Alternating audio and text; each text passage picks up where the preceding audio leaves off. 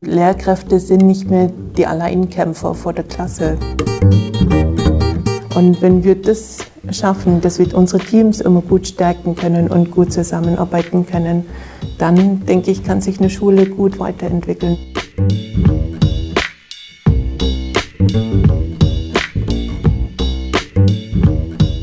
Herzlich willkommen beim Lernhaus Podcast. Mein Name ist Florian Geierstanger und ich spreche in dem Podcast mit Akteurinnen und Akteuren vom Münchner Lernhauskonzept.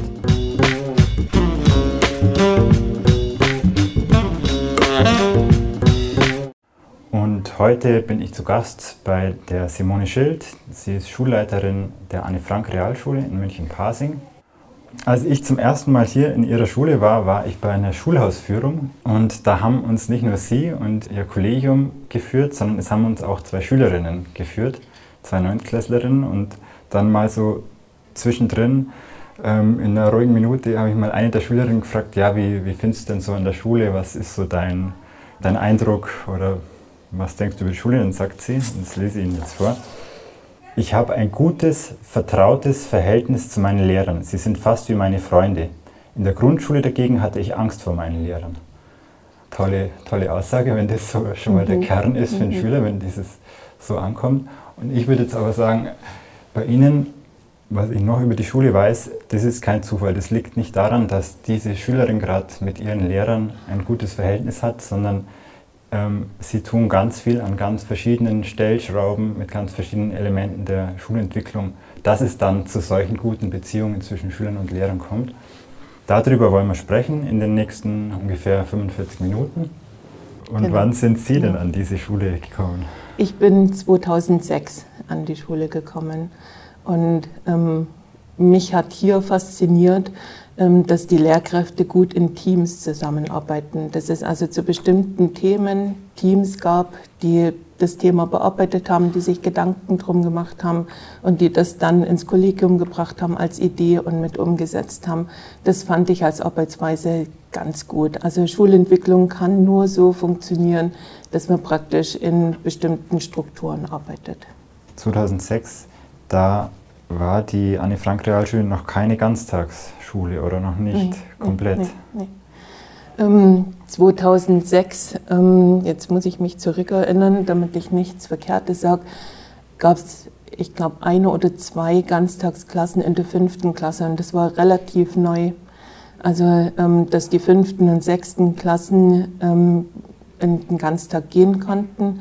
Es gab um die Zeit eine betreute Nachmittags- eine pädagogische Nachmittagsbetreuung so rum, so dass die Schülerinnen praktisch, die ihre Hausaufgaben in der Schule gemacht haben, äh, sich anmelden konnten und hier pädagogisch betreut wurden. Und kann man sagen, dass diese Umstellung auf den gebundenen Ganztag war das so das erste große ähm, Schulentwicklungsprojekt, was Sie hier mitbekommen haben oder mitgemacht haben? Ich war relativ schnell in dieser pädagogischen Nachmittagsbetreuung und habe die dann später geleitet und habe gesagt, die, die muss ja den Kindern was bringen. Also wenn die Kinder nur hier sitzen und wirklich nur betreut werden, dann kann man sie nicht fördern. Und wir haben uns dann Gedanken gemacht in dem Team, was wir machen können, um die Schülerinnen zu unterstützen. Wir hatten ein Konzept erarbeitet, äh, das Grundwissen nochmal gefördert wird, dass die Kinder schon ihre Hausaufgaben machen konnten und dass ansonsten noch Dinge, die notwendig waren, passiert haben. Also wir haben das wirklich versucht, in ein Konzept zu bringen. Allerdings ist es so, von dieser Nachmittagsbetreuung haben sich die Kinder gern verabschiedet, wenn im Frühjahr die Sonne wieder mhm. gekommen ist. Mhm. Und die Gruppen, also mal waren es mehr, mal waren es weniger. Und das hatte nicht eine Konstanz und eine Stabilität. Und man hat auch nicht alle Kinder der Schule erreicht. Und damit gab es immer einen großen Punkt der Unzufriedenheit. Zum einen auf der Seite der Kinder. Es gab auch Kinder, die unterschiedlich viele Hausaufgaben bekommen haben. Manche unendlich viel, weil die Lehrer nicht geschaut haben, was die anderen Lehrkräfte aufgegeben hatten und manche ganz wenig. Und das zusammenzubringen, das war schon eine große Herausforderung. Und in diesem Team haben wir dann irgendwann mal gesagt, viel besser wäre der gebundene Ganztag, weil dann kann man ein Konzept machen, was für alle Kinder gut ist und wo alle gut lernen können. Was Sie jetzt erst beschrieben haben, das war der offene Ganztag. Das war ein offener Ganztag, mhm. genau. Und was ist jetzt der Unterschied zum gebundenen Ganztag? Der gebundene Ganztag bedeutet, äh, dass der Unterricht für die komplette Klasse, die im Ganztag ist, ähm, praktisch über den Tag strukturiert ist. Und ähm, damit erreiche ich die Kinder ganz anders. Wir bei uns an der Schule haben als allererstes Hausaufgaben abgeschafft. Und wir haben gesagt, alles das, was das Kind lernen muss, hat dann, äh, die Zeit reicht in der Schule, dass man praktisch sagt, die sind ähm, von früh um 8 bis 16 Uhr bei uns an der Schule. Und in der Zeit gibt es viele Möglichkeiten, gut zu lernen. Und da braucht man nicht Hausaufgaben. Weil ein Kind muss auch nach Hause gehen können, entspannen können, damit es am nächsten Tag wieder ausgeruht in die Schule kommen kann. Und das haben wir versucht, in unser Konzept mit einzubringen für den gebundenen Ganztag. Und, und wenn Sie als Gruppe im pädagogischen Nachmittag sagen, ja, das wäre jetzt besser, wir hätten den gebundenen Nachmittag statt den, den gebundenen Ganztag statt den offenen Ganztag, dann ist es ja noch nicht realisiert. Also da müssen ja viele zustimmen und dann mit ins Boot genau. geholt werden. Genau, das war ja zu Anfang nur eine Idee, die wir immer so geäußert haben, ach, das wäre ganz gut, wir würden die Kinder anders erreichen und so weiter. Und dann gab es eine Einschreibung die praktisch also dazu geführt hat, dass wir alle unsere fünften Klassen, wir hatten damals drei fünfte Klassen, ähm, die wollten alle in den Ganztag gehen, bis auf einzelne Ausnahmen, ich glaube äh, fünf oder sieben Kinder, die für die Regelschule angemeldet waren. Und wir haben dann mit den Eltern geredet, sodass wir gesagt haben, wir starten mit allen Fünften komplett im Ganztag und haben dann natürlich uns intensiver hingesetzt und haben über ein Konzept äh, geredet, wie kann man den Ganztag so gut gestalten, dass die Kinder wirklich in der Schule lernen können, dass man die Schule als Lernort noch viel besser ausbauen kann. Und ähm, das haben wir dann auch gemacht. Also wir sind zu anderen Schulen gefahren, haben uns andere Konzepte angeschaut und ein Zündfunken hat, glaube ich, also die Frau Rassfeld gesetzt. Das ist die Schulleiterin von der evangelischen Schule in Berlin-Mitte gewesen damals, die von ihrem Schulkonzept berichtet hat, wo wir gesagt haben, eigentlich Lernbüros, das war so das eine, was dort mit aufgekommen ist. Das sind so Dinge, das könnte gut funktionieren bei uns. Und wir schauen uns das einfach an, wie die das machen. Mhm. Und ähm, dann haben wir uns praktisch ein Jahr lang hingesetzt und haben überlegt, wie bringen wir das Konzept in die Schule, was machen wir dann. Und je weiter das Konzept fortgeschritten war, desto mehr waren wir überzeugt davon, dass das doch ganz wer, gut Wer ist wir? Also dieses Team, dieses mhm. Ganztagesteam, was aus hm, ja, vielen Lehrern bestanden hat hier in der Schule und also praktisch die, die an andere Schulen gefahren sind, die das mitgebracht haben, die, die sich Gedanken gemacht haben, wie das gut funktioniert. Jeder hat so seine Erfahrungen mitgebracht. Und was noch eine gute Idee war, war die Idee von Herrn Schweppe, ähm, der gesagt hat, dass sich Schulen in Lernhäuser strukturieren sollten. Wir haben dann lange überlegt, ja, wie strukturieren wir die Schule? Was macht denn Sinn? Also eine Forderung war praktisch, also dass die ähm, praktisch von fünfte bis zehnte Klasse geordnet sein sollten. Und wir haben erst überlegt, passt das, weil unsere Schülerinnen wählen in der sechsten Klasse ihren Zweig, äh, das vierte Prüfungsfach für die Abschlussprüfung. Und wir hatten immer das Gefühl, fünfte, sechste ist so eine Einheit und ab der siebten sind die in ihren Zweigen gebunden. Und das hat aber nicht zu dem Lernhauskonzept von Herrn Schweppe gepasst wo wir praktisch von fünf bis zehn das Lernhaus bilden. Und wir haben dann irgendwann mal entschieden, gut, dann ordnen wir die fünften und sechsten Klassen einfach zu und lassen zu, dass man nach der sechsten Klasse nochmal das Lernhaus wechselt, um dann in den entsprechenden Zweig zu gehen. Und das hat sich als sehr gut herausgestellt. Also die Grundstruktur der Schule in Lernhäuser, das ist ein unglaublich wichtiges Element in der Schule. Ohne, ohne die Strukturierung würde die Schule nicht so gut funktionieren können, wie sie das tut. Also um es nochmal so einfach zu sagen, weil das Wort Lernhaus, das weiß ja auch nicht jeder, was mhm. ist ein Lernhaus, mhm. was ist ein mhm. Lernhaus. Ähm, Sie haben jetzt vier, fünf Wir haben vier Lernhäuser. Vier Lernhäuser. Mhm. Und was mhm. ist ein Lernhaus? Es besteht mhm. aus der Klasse 5 bis 10. Also jedem Lernhaus ist eine fünfte, eine sechste, eine siebte, eine achte, eine neunte und eine zehnte Klasse zugeordnet. Ähm, ab der siebten Jahrgangsstufe haben wir das ausgerichtet nach unseren Zweigen. Das heißt bei uns, äh, wir haben den Zweig Sozialwesen, also das vierte Prüfungsfach neben Mathe, Deutsch und Englisch Sozialwesen. Wir haben das in Französisch und wir haben, weil wir unsere Schülerinnen in Naturwissenschaft und Technik fördern, zwei Lernhäuser, die praktisch eine Physikabschlussprüfung machen, also im naturwissenschaftlichen mhm. Bereich. Und ähm, die fünften und sechsten Klassen ordnen wir zu so dass wir tatsächlich so eine kleine Schule in der großen Schule haben. Und es ist praktisch ja, ähm, vertikal angeordnet, wenn man das so ein bisschen mit solchen Begriffen noch mit ähm, bringt. Und das bedeutet, das sind so, die Schülerinnen sind in dem Lernhaus. Das ist eine überschaubare Einheit.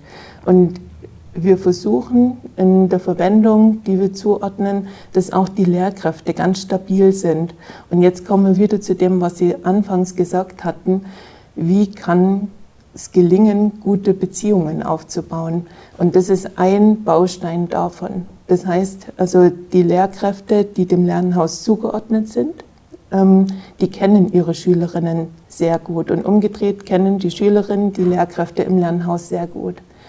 Wir haben ähm, Teams in, als Klassenleitungen, das heißt also zwei Lehrkräfte ähm, betreuen praktisch, ne, betreuen ist das verkehrte Wort, also sind verantwortlich für eine Klasse und wir schauen, dass zumindest ab der Jahrgangsstufe 7 das konstant bleibt, dass man also fünfte, sechste Klasse in der Klassenleitung mhm. als Team komplett bleibt und dass man dann siebte bis zehnte Klasse auch die Klasse also konstant ähm, ja, begleitet. Also die Schüler von der 5. bis zur 10. in einem Lernhaus, sie gehen, mhm. ähm, äh, ja, sie sind in einem Lernhaus, das hört sich so architektonisch an. Jetzt haben sie kein neues Gebäude, in dem die Lernhäuser schon genau. gebaut sind, sondern sie haben eigentlich ein Bestandsgebäude. Ich mhm. weiß nicht, vielleicht mhm. wissen Sie mhm. von wann, mhm. was da die Bauzeit ungefähr ist. Die Schule ist 57, glaube ich, entstanden und Anfang 60, also 1961 oder 62, ist dann das Gebäude bezogen worden. Wir haben so Split Level, das heißt also, wir haben Flure. Jeder Flur hat drei Klassenzimmer und ähm, dann die halbe Etage weiter ist der nächste Flur, der genauso aussieht, wieder mit drei Klassenzimmern. Und das hat sich für uns ganz gut angeboten. Wir konnten praktisch zwei solche Flure ähm, auch räumlich gut nutzen, um zu sagen, das ist jetzt unser Lernhaus oder dort bringen wir das Lernhaus unter, ähm, so dass wir praktisch also in der Schule immer jeweils zwei zusammenhängende Flure als ein Lernhaus definiert mhm. haben. Es sind dann sechs Klassen und mhm. also zu diesen sechs Klassenzimmern, was gibt es noch für Räume in einem Lernhaus? Ähm, das ist halt der Bestandsbau. Wenig bis keine. Also wir haben zwischen ähm, den Klassenzimmern so kleine Räumchen, das waren Garderoben. Und äh, wir haben in jedem Lernhaus ein solches kleines Räumchen, was wirklich also schmal und also eng ist, trotzdem hergenommen und haben einen kleinen Ruheraum draus gestaltet, so dass man sich also ähm, auch mal ganz kurz zurückziehen kann und dort auch mal ein Stück für sich sein kann. Mhm. Mal so eine kurze Auszeit von mhm. vielleicht einer Viertelstunde, die dann aber dazu führt, dass man nicht die Schule verlässt, sondern vielleicht wieder genügend Kraft hat, um weiterzumachen. Wer, wer nimmt die Auszeit? Die Lehrer? Oder nee, die Schüler. Die Schüler, die mhm. Schülerinnen. Genau. Ja. Wir haben noch gar nicht gesagt, es ist eine Mädchenschule. Genau, genau. Bei uns lernen ja. nur Schülerinnen. Und unser Konzept ist natürlich darauf ausgerichtet, dass Schülerinnen gut lernen können. Also mein zweites Zitat, oder es ist nicht als mhm. Zitat, mhm. aber als indirektes Zitat von dieser meiner kurzen Befragung der Schülerinnen, das war nämlich ähm, auf diesen Ruheraum bezogen. Und da hat die mhm. andere Schülerin gesagt, also der schönste Ort für sie in der Schule ist der Ruheraum. Den haben sie selber mitgestaltet. Genau. Und, und wir haben auch damals, ähm, als ich da war, angeschaut, also mit ähm, hängen Wolken oder so mhm. Lampen in mhm. Wolkenform mhm. und die Wände sind schön ja. blau bemalt und ja. Sofas sind drin. Genau, genau.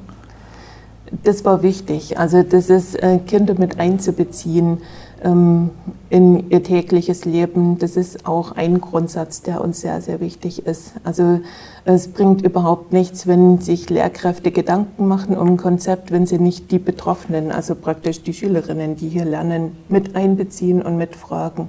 Und das ist eine Grundkomponente, die für uns tatsächlich ähm, sehr, sehr wichtig ist. Wir beziehen alle mit ein, alle Beteiligten. Also wir haben ein Schülerinnenparlament, also das praktisch also ähm, in alle Entscheidungen, die wir treffen, mit einbezogen ist und wir arbeiten auch sehr eng mit den Eltern zusammen.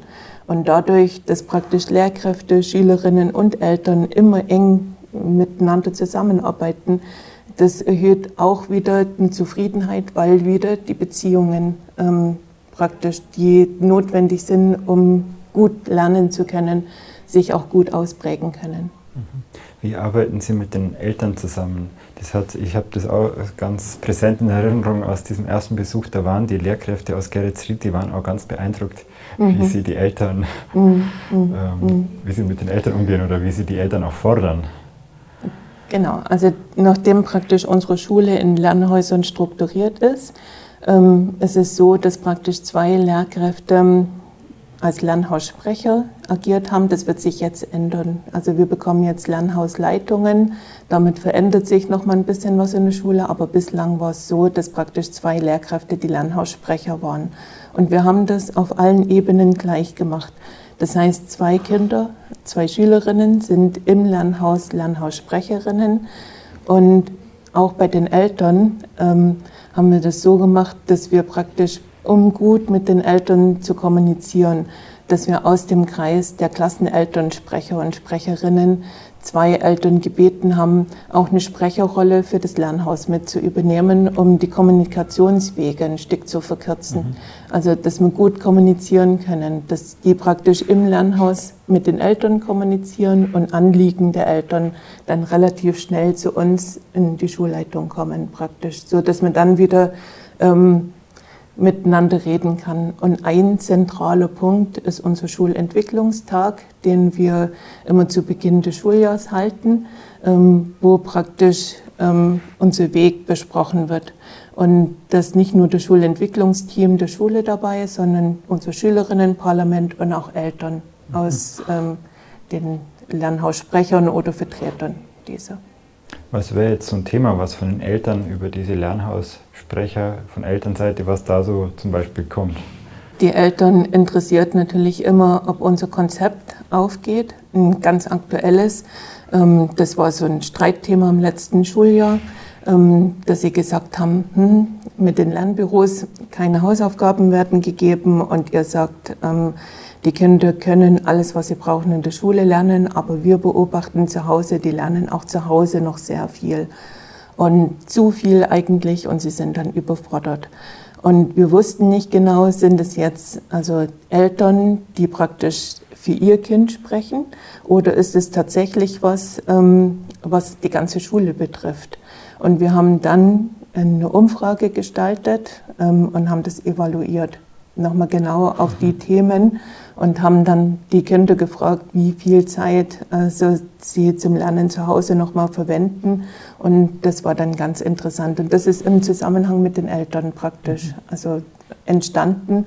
Ähm, wir haben es dann auch mit den Eltern und mit den Schülerinnen wieder zusammen ausgewertet und haben dann wieder Punkte gefunden, ähm, wo wir sagen, dort müssen wir noch mal genauer hinschauen. Also dort müssen wir vielleicht Anpassungen im Konzept vornehmen, dass die Kinder besser lernen können. Was war so eine Tendenz? Also hatten die dann viel gelernt alle oder, nee. oder teilweise nee, sehr nee, viel und teilweise gar es nicht? Es war ganz unterschiedlich. Also wir haben das Jahrgangsstufenmäßig, konnten wir die Ergebnisse vergleichen und wir haben festgestellt, die Kleinen also lernen tatsächlich mehr in der Schule.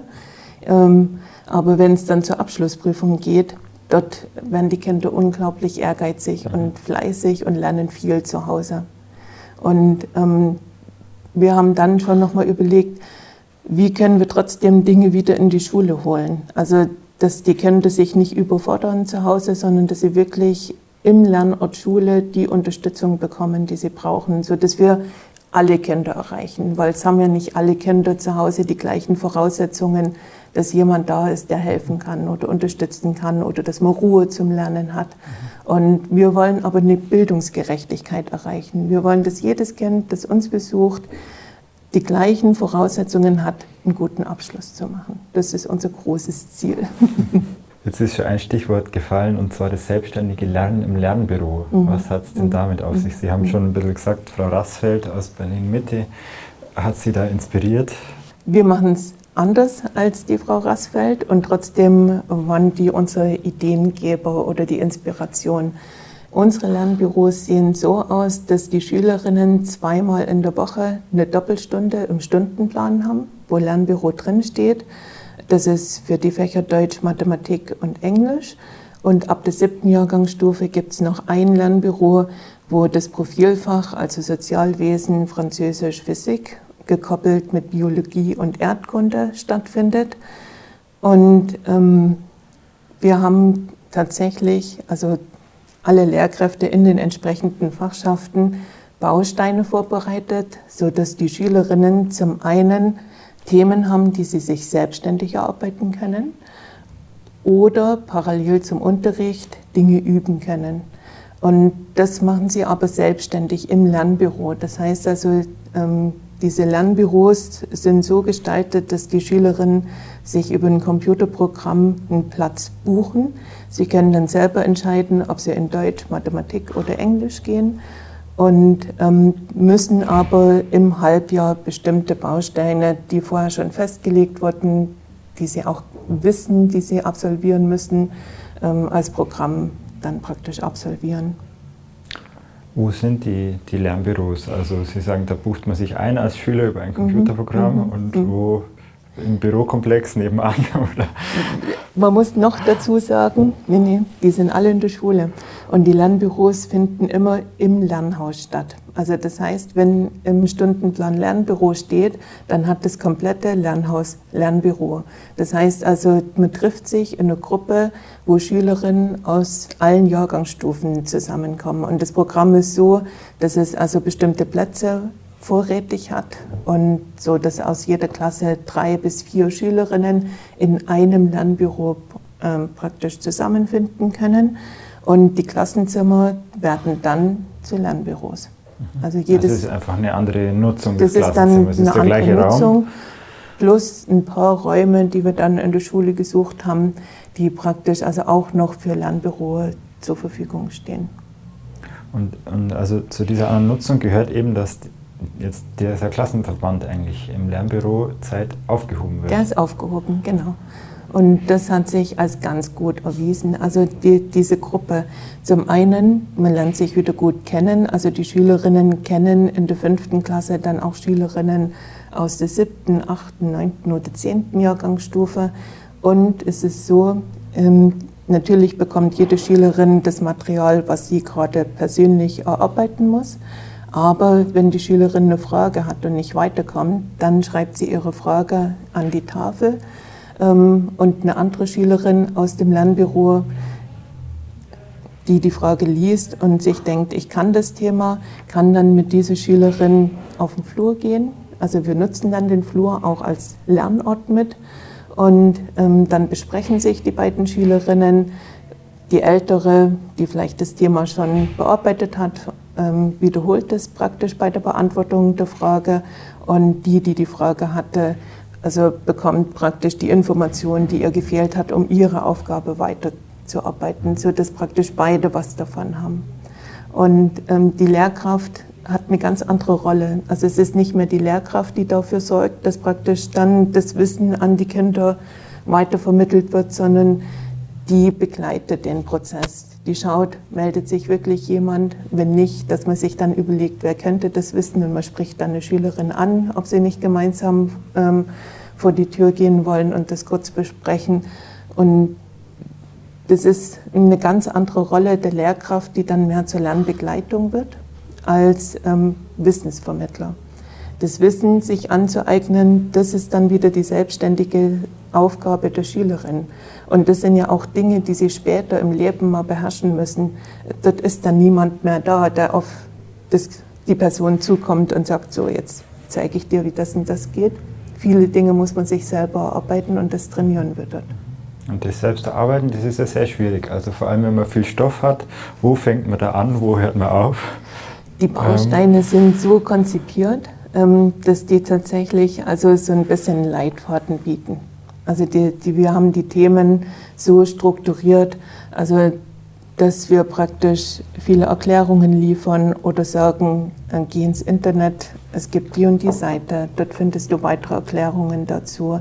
Dass es dann kleine Übungsaufgaben gibt, Dinge, die vielleicht schon mal so eine Art, also vorgestellt wurden und dann kann man eine Aufgabe machen, die ähnlich strukturiert ist, so dass man sich langsam rantesten kann. Also das sind, also nicht nur Themen, wo man sagt, so jetzt mach irgendwie, sondern sie haben schon eine Struktur. Mhm. Also so, dass wir das also von Jahrgangsstufe zu Jahrgangsstufe natürlich unterschiedlich und angepasst an den Lernfortschritt Fortschritt der Kinder, ähm, dass man das dann immer selbstständiger machen kann. Also die Selbstlernbausteine, die sind in sich strukturiert, dass ja. man die gut, dass man da nicht verloren geht. Genau. Und aber auch, es ist ja auch strukturiert, welche Selbstlernbausteine man macht, in welcher Reihenfolge oder, ähm, ähm oder aus welchem man auswählt. Mhm. Weil man hat ja diesen, die Schüler mhm. haben den Schrank im Lernbüro, genau. da sind die ganzen Ordner genau. mit den Bausteinen drin. Genau. Genau. Und wie wählen Sie die aus? Ähm, in Mathematik ist es so, dass es eine gewisse Reihenfolge notwendig ist. Und immer die Lehrkraft, die in der Klasse Unterricht hat, in dem entsprechenden Fach, bespricht das mit den Schülerinnen, dass die wissen, in welcher Reihenfolge sie die Bausteine machen sollen. In Deutsch und in Englisch ist die Reihenfolge nicht ganz so wichtig. Ähm, da kann man auch mal einen Wiederholungsbaustein machen, wenn man ein Thema nicht macht. In Mathematik baut das ein bisschen aufeinander auf. Da muss man erst gewisse Voraussetzungen haben, bevor man den nächsten Baustein angehen kann. Aber die Kinder bekommen dort den Leitfaden. Also das ist zu Beginn des Schuljahres bespricht das jede Lehrkraft und ähm, die Lehrkräfte, also die Fachlehrkräfte im Unterricht begleiten dann auch die Schülerinnen, dass die im Lernbüro das machen, was Sinn macht und dort also gut aufgehoben sind. Und die Lehrkräfte, die das Lernbüro praktisch ähm, beaufsichtigen, aber dort ist man ja immer bei jemand anderen, je nachdem, wo man sich den Platz eingebucht hat. Die schauen dann wieder, was bringt das Kind mit, was hat das Kind besprochen mit der Lehrkraft, wo ist es gerade und passt der Baustein jetzt zu dem, was das Kind sagt. Also so, dass praktisch trotzdem jeder noch ein mhm. bisschen aufgehoben mhm. ist und ähm, dann dort gut arbeiten kann ja. und nicht verloren geht. Ähm, das Logbuch, dieses mhm. schöne, ähm, gebundene, jedes Jahr neu ja, aufgelegte Anne Frank Realschule Logbuch, ähm, was hat es mit dem auf sich? Das ist natürlich genau passend jetzt dazu. Das Lernen muss begleitet werden in irgendeiner Form. Und unser Logbuch ist ein Kommunikationsinstrument. Zum einen dokumentiert die Schülerin ihr Lernen in dem Logbuch. Sie dokumentiert sich, welche Themen habe ich im Unterricht besprochen. Sie kann sich aufschreiben, wo brauche ich vielleicht noch Unterstützung.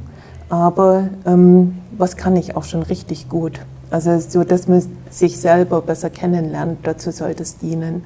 Und ähm, es gibt ja Logbuchgespräche, auch fest verankert im Stundenplan, wo die Klassenleitung mit ihren Schülerinnen in einem Vier-Augen-Gespräch, in einem ganz vertraulichen Gespräch sprechen, wo die Schülerin dann praktisch äußern kann, was habe ich gut gelernt, was kann ich gut oder was ist mir gut gelungen an anderen Dingen. Also es ist ja nicht nur Lernen, was zu einem Schulalltag gehört, was sind meine Stärken und was kann ich noch nicht so in dem Umfang, wie ich denke, dass ich das brauche, welche Unterstützung brauche ich und man bespricht dann, wo kommt die Unterstützung her, also wer kann helfen und unterstützen, sodass praktisch ein Kind im Laufe der Zeit lernt, sich selber gut einzuschätzen. Wo liegen meine Stärken? Was kann ich besonders gut? Und dort auch noch eine Förderung erhalten, weil man muss Stärken natürlich immer wieder fördern und fördern. Und, ähm, aber Dinge, die man nicht gut kann, dass man dort die Unterstützung braucht, damit man wirklich eine Abschlussprüfung dann zum Schluss zum Beispiel gut bestehen kann. Das also als ich das zum ersten Mal gehört habe, dieses, dieses 1 zu 1 Gespräch, mhm. ich war total fasziniert, weil das ist so ähm, unterschiedlich zu meiner eigenen Schulzeit. Also mhm. ich, dass mhm. ich einfach regelmäßig mit einem Lehrer ich weiß nicht, vielleicht kann ich mir den sogar selber aussuchen, darüber spreche, jetzt über, über den Unterricht, was, was funktioniert oder, oder über mich selbst spreche. Also das ist einfach so ein Konzept, was in meinem mhm. Bild von Schule aus meiner mhm. eigenen Schulzeit mhm. nicht vorkommt. Vieles ähm, ist so in unserer Umwelt defizitorientiert. Also man guckt immer auf die Defizite, was nicht geht und hält dann so bohrt mit mhm. dem Finger rein. Und wir haben dann gesagt, eigentlich kann das nicht funktionieren, wenn man immer nur die Schwächen sieht. Und wenn Kinder nur dann zum Gespräch müssen, ähm, wenn man was verbockt hat, mhm. um es jetzt mal in der Sprache genau, zu, zu, sagen. Ne? So, zu, dann aber jetzt ab zur Schulleitung und jetzt aber. Ähm, sondern jedes Kind braucht ein Gespräch. Jedes Kind ist wichtig und das sagen wir auch. Und wir meinen das auch tatsächlich so und praktizieren das genau in der Form, dass wir sagen, wir schauen auf jede Schülerin und begleiten praktisch den Lernprozess ganz individuell für die Schülerin. So, das geht nur in Gesprächen. Also das geht nur dann, wenn man sich dazu äußern kann. Und ganz oft ist es ja so ganz leise, ruhige Schülerinnen, die fallen dann unter den Tisch, die machen so ihrs und dann ist das so. Aber man erkennt nicht die Dinge, die das Kind bewegen und die Gedanken, die kennt man nicht so. Also da ist dann trotzdem vielleicht die Beziehung nicht ganz so gut. Und die, die laut und auffällig sind, die hat man immer irgendwo und die, ja, die begleitet man dann anders, manchmal sogar dann vielleicht besser, weil die das für sich so einfordern. Mhm.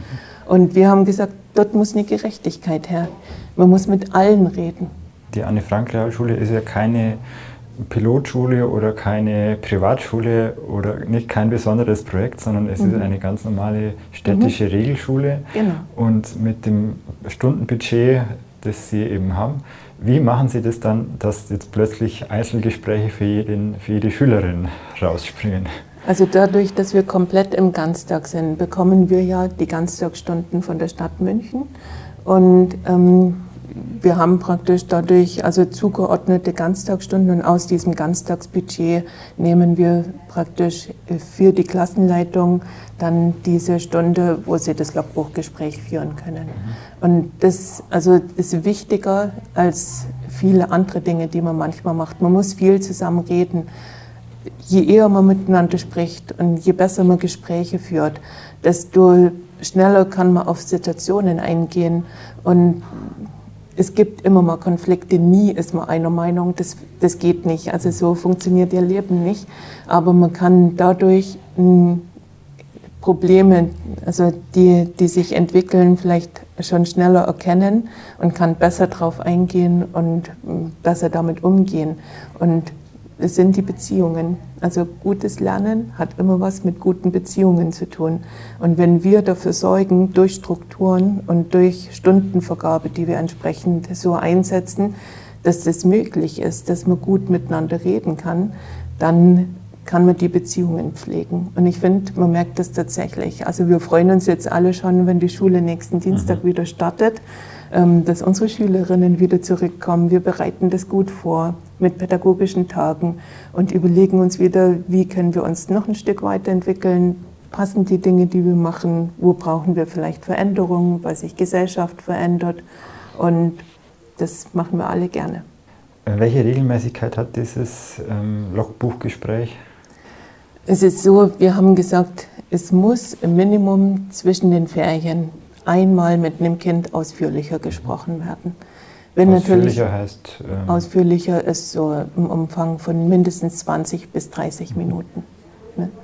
Ähm, wenn Bedarf besteht, dass es irgendwas gibt, wo ein Kind also noch mehr betreut werden muss, dann verkürzt sich das auch mal. Dann mhm. kann auch mal sein, dass man jede Woche mit einem Kind spricht. Bei den Selbstlernbausteinen, da habe ich jetzt auch noch eins vergessen, das kann man vielleicht noch nachtragen. Mhm. Wo kommen die her? Also die werden ja nicht vom Schulbuchverlag ähm, gemacht, die, sondern von den Lehrern? Das machen die Lehrkräfte. Also das ist jeder, der praktisch ein Lernbüro ähm, im Stundenplan zu stehen hat, ist mit dafür verantwortlich, dass die Bausteine, mittlerweile existieren die ja schon. Wir haben uns da wirklich alle hingesetzt in den Fachschaften und haben Bausteine also erstellt, sodass die Schülerinnen gut arbeiten konnten.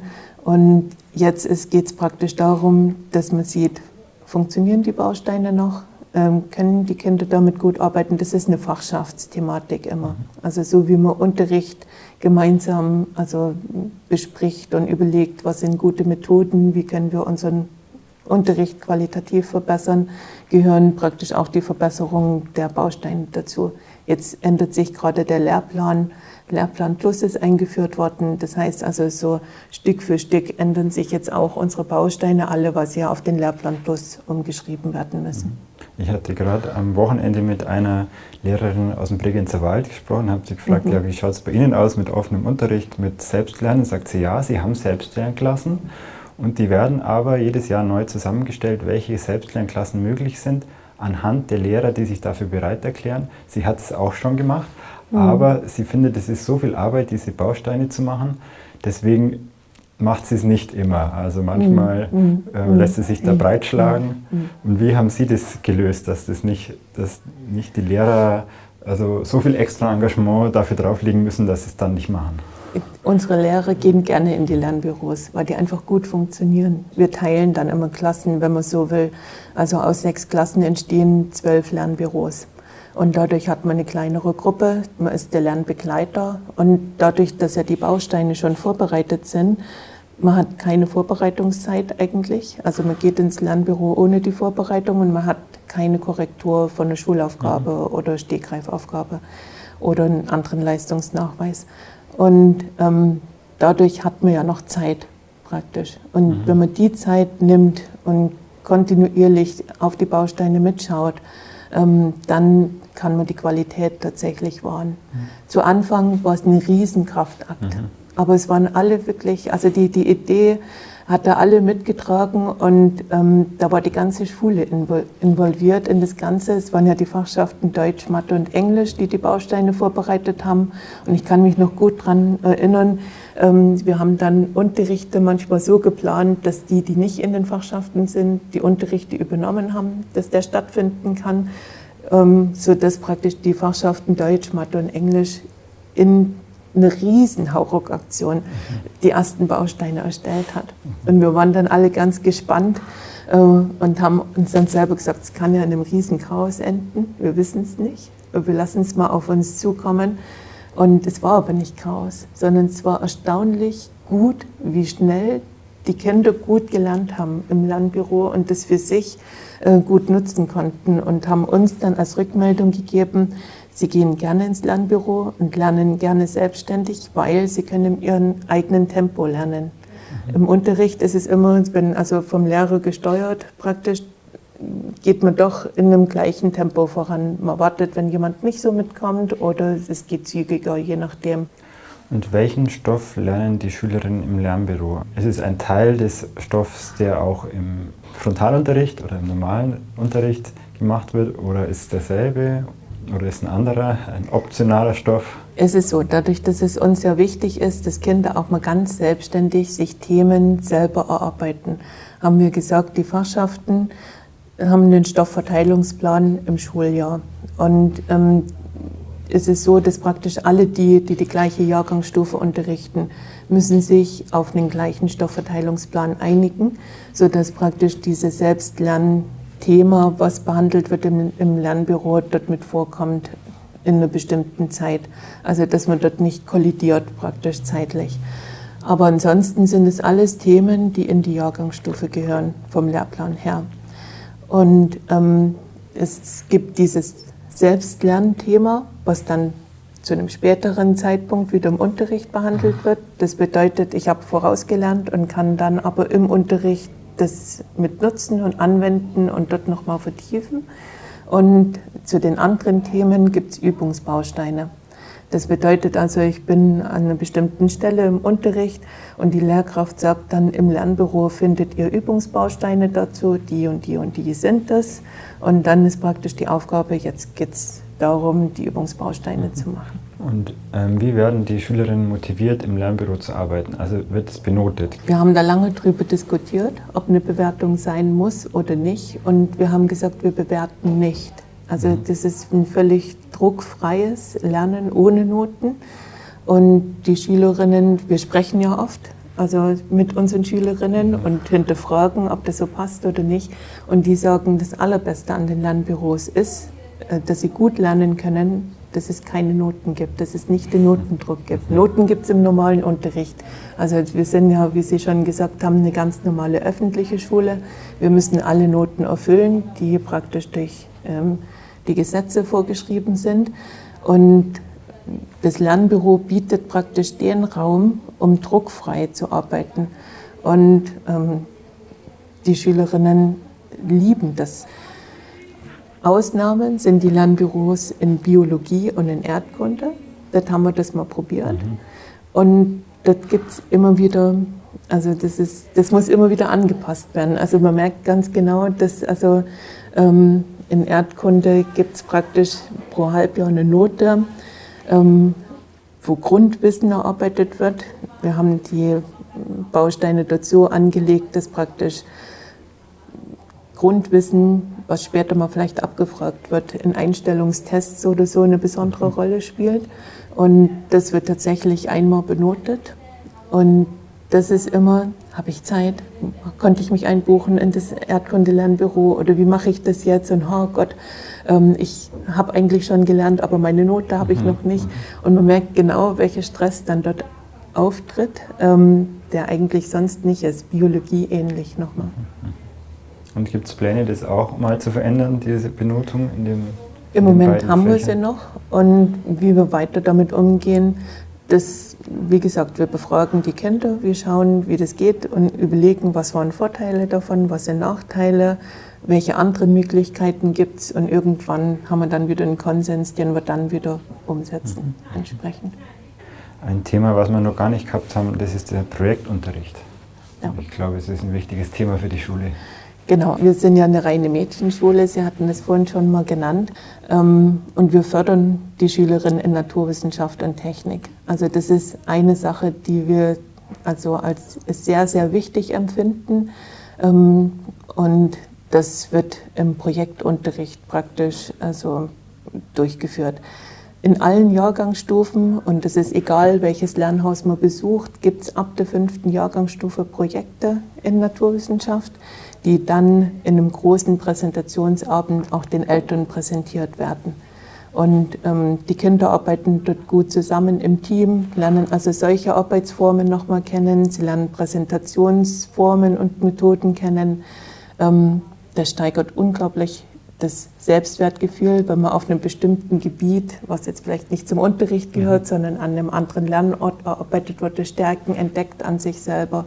Und deshalb, das ist so ein, eine Sache, die sich konstant durchzieht. Und die Technik, ähm, gerade für Mädchen, ist deshalb wichtig, ähm, wenn man beobachtet, ich war ja vorher auch an gemischten Schulen tätig, gerade im naturwissenschaftlichen Bereich. Ich unterrichte ja selber Mathematik, Chemie, also naturwissenschaftliche Fächer, IT auch noch. Ähm, Mädchen ziehen sich dann gerne zurück also das ist, und lassen erstmal die Jungs machen, die vielleicht anders rangehen an Sachen und erstmal wild probieren oder so. Mädels haben dann doch lieber eine Anleitung oder ähnliches. Und bei uns ist es halt anders. Dadurch, dass wir von der fünften Klasse an mit naturwissenschaftlichen Themen uns beschäftigen und die Schülerinnen sich damit beschäftigen, lernen die anders damit umzugehen und verlieren die Scheu und können gut in der Gruppe arbeiten.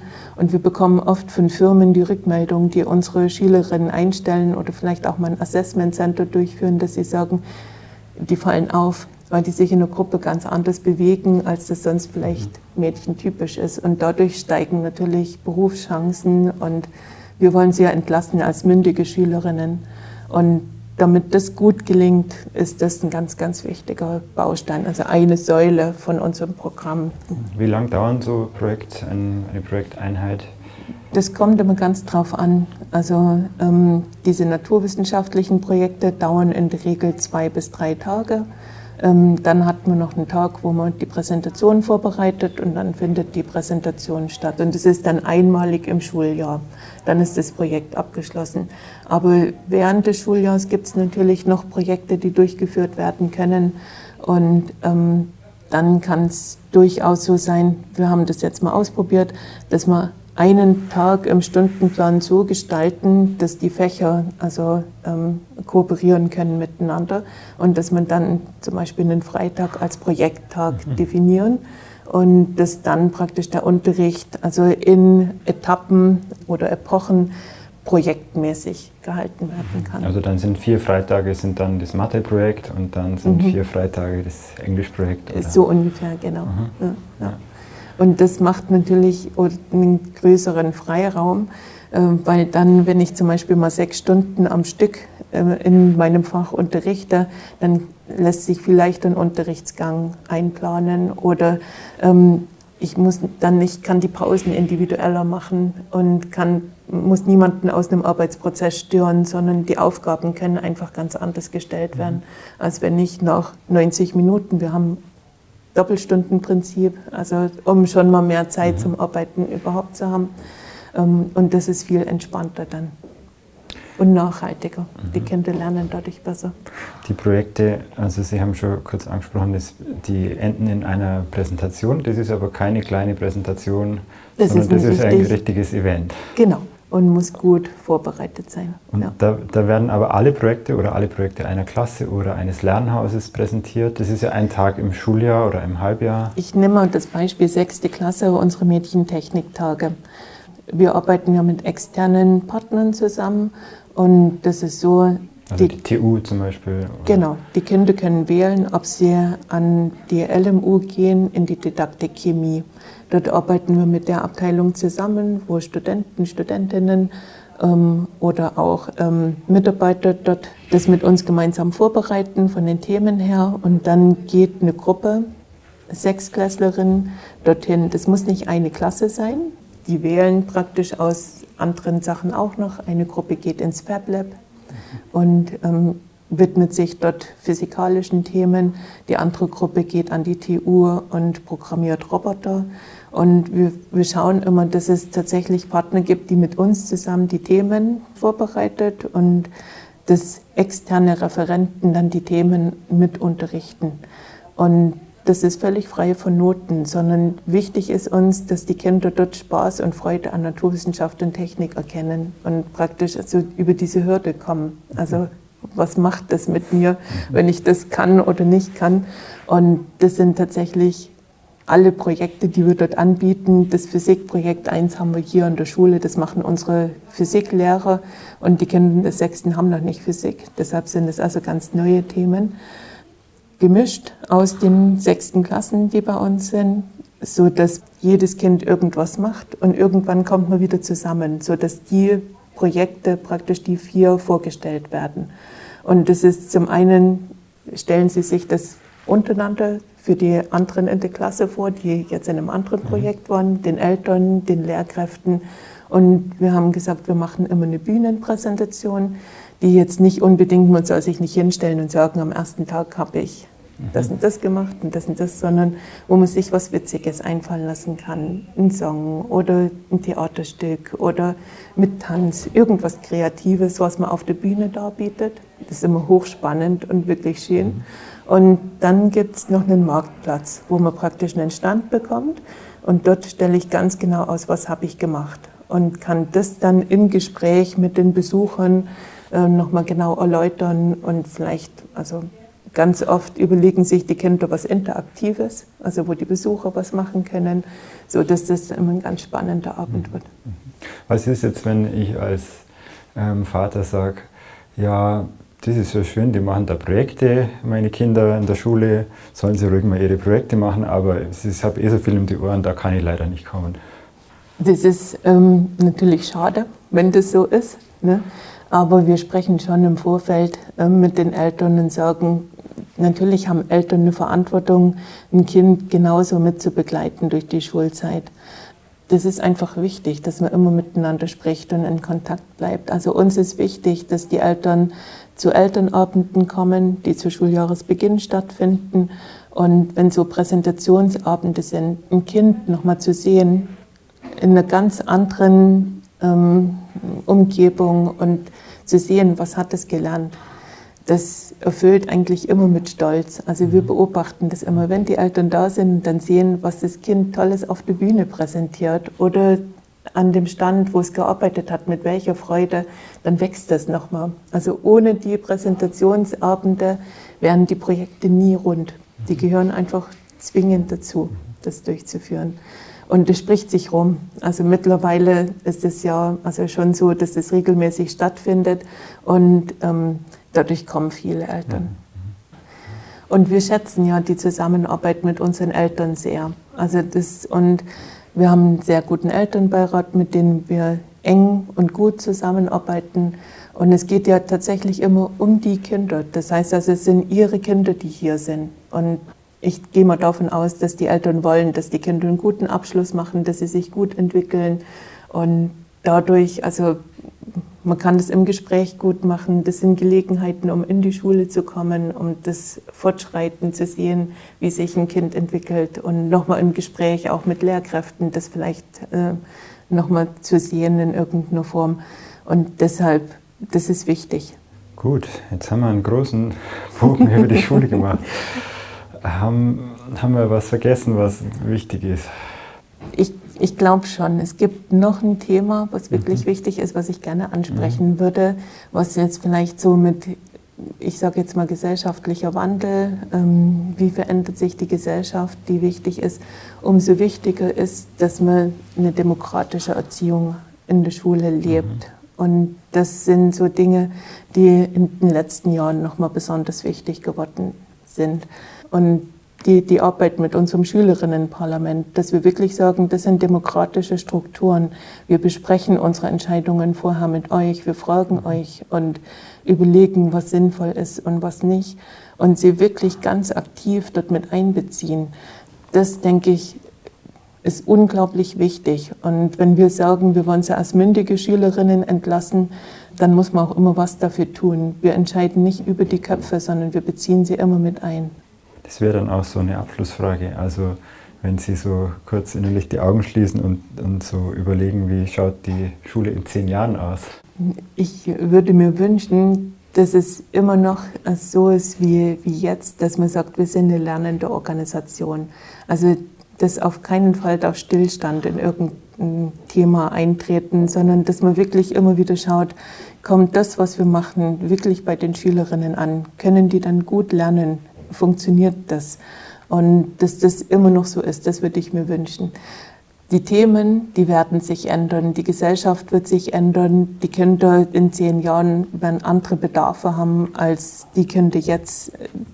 Aber das verändert die Gesellschaft. Also wer hätte gedacht vor 20 Jahren, dass Internet, Handy und so weiter unser Leben so bestimmt wie jetzt das hat sich entwickelt und auf die Entwicklungen muss man eingehen und muss Kinder mit begleiten. Also Kinder kommen jetzt in ganz andere Situationen als vielleicht noch vor fünf oder zehn Jahren und es wird sich schneller verändern, als das vielleicht in den letzten Jahren war. Also so, dass man man muss immer ganz flexibel sein und ganz flexibel auf Dinge reagieren können. Und ich wünsche mir, dass man die Flexibilität behalten mhm. können. Also mein Bild so vom deutschen Schulsystem ist ja, dass es ein sehr starres mhm. ähm, eine sehr starre und sich langsam veränderte Institution ist. Jetzt haben wir eine Stunde lang gesprochen, was Sie alles sehr radikal an diesem Schulsystem hier in der Anne-Frank-Schule verändert haben. Da ist es wirklich eine lernende Institution.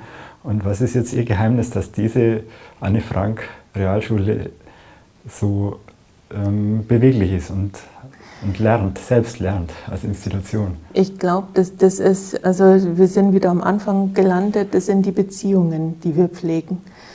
Auch die Lehrkräfte. Also dadurch, dass wir die Teams natürlich nach wie vor in unseren Schulen haben, die, die Lernhausteams, wir stärken unsere Lehrkräfte genauso, indem wir sagen, das müssen starke Teams sein, die müssen gut zusammenarbeiten können ähm, Lehrkräfte sind nicht mehr die Alleinkämpfer vor der Klasse, um das vielleicht mal mit so einem Begriff mhm. zu sagen, sondern wenn Lehrkräfte gut im Team zusammenarbeiten, dann ist es zum einen kräfteschonend. Sie hatten vorhin mal ein Beispiel genannt, dass die Lehrkraft gesagt hat, ja, ist es zu viel. Ne? Mhm. Wenn man das so macht, wenn man das nur auf die Lehrkräfte ausweitet praktisch und sagt, mach du oder mach nicht, je nachdem, ähm, dann wird es immer schwierig und wird die Kraft der einzelnen Lehrkraft kosten. Aber wenn ich im Team zusammenarbeiten kann, dann weiß ich genau, irgendwelche Sachen kann ich gut also das Stärkenorientierte. Und das gebe ich in die Gruppe. Und ich kann aber vielleicht eine andere Sache nicht so gut. Aber das kann wieder ein Kollege, eine Kollegin ganz gut. Und dadurch sind Teams in ihrer Arbeit wesentlich effektiver und stärker als eine einzelne Person. Und wenn wir das schaffen, dass wir unsere Teams immer gut stärken können und gut zusammenarbeiten können, dann denke ich, kann sich eine Schule gut weiterentwickeln. Und das würde ich allen empfehlen. Das kann man machen. Das ist mhm. unabhängig äh, von irgendwelchen Gesetzen und ähnlichen Dingen. Mhm. Und ich glaube schon, dass das so ein bisschen unser Grundstein ist, dass wir als Schule uns gut entwickeln können. Vielen Dank, Frau Schild.